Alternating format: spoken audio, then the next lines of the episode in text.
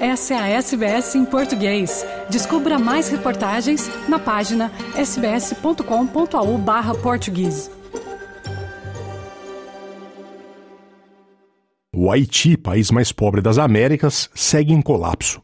O português Antônio Guterres, secretário-geral das Nações Unidas, pediu no fim de semana ao Conselho de Segurança da ONU uma força internacional robusta para travar os gangues do caos no país.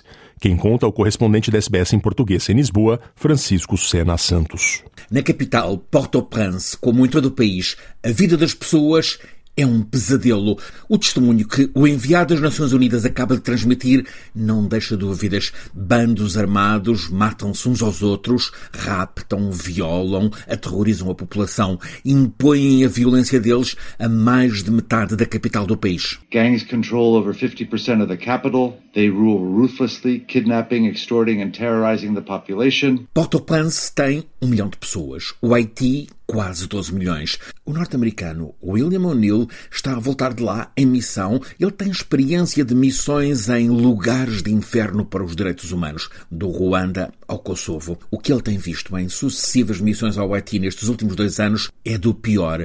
Os bandos armados usam, por exemplo, a violência sexual como uma das armas para submeter a população. The gangs are responsible for sexual violence against women and young girls. They use sexual violence to terrorize the population and to demonstrate their control. Grupos de autodefesa estão a fazer de polícia e a crueldade, a tiro ou com armas brancas, essa crueldade é tal que mesmo as ambulâncias ao serviço dos Médicos Sem Fronteiras não ousam avançar para esses lugares porque também são atacadas.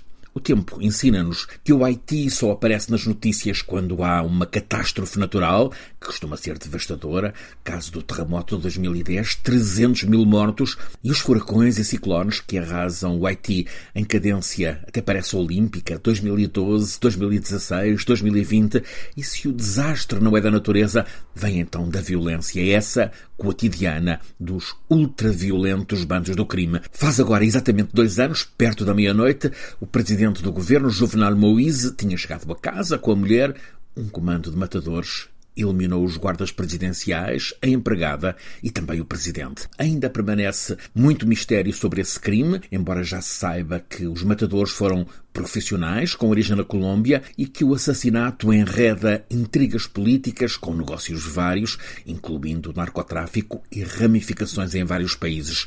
O presidente Jovenel tinha anunciado o reforço do controle de fronteiras acabaram com a vida dele. O Haiti ficou sem cabeça política, a não ser um primeiro-ministro interino, Ariel Henry, sem qualquer autoridade. O edifício do Parlamento e do Senado, em Port-au-Prince, tinha ruído com o terremoto de 2010 e assim continua. Já não há políticos eleitos neste país com 12 milhões de sobreviventes.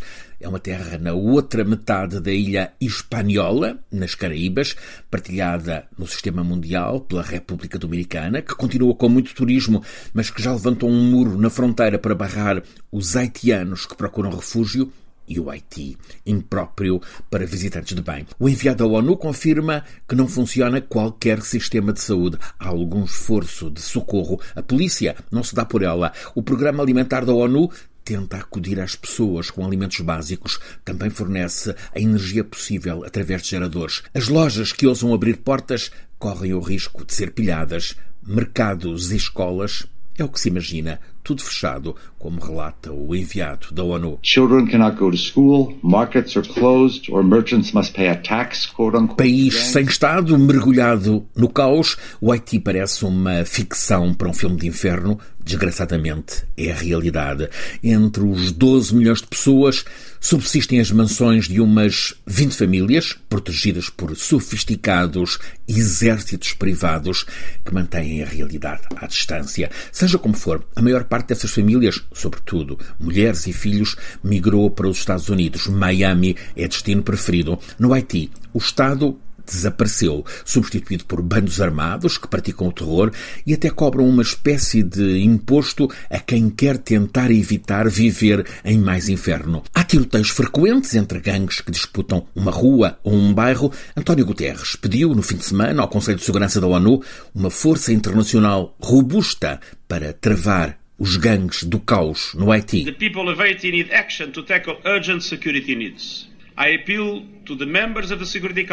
É um pedido repetido há vários meses, mas ninguém se oferece para acudir a um país que é um dos mais pobres, mas também dos mais perigosos e desprezados no mundo. Quer ouvir mais notícias como essa? Ouça na Apple Podcasts, no Google Podcasts, no Spotify ou em qualquer leitor de podcasts.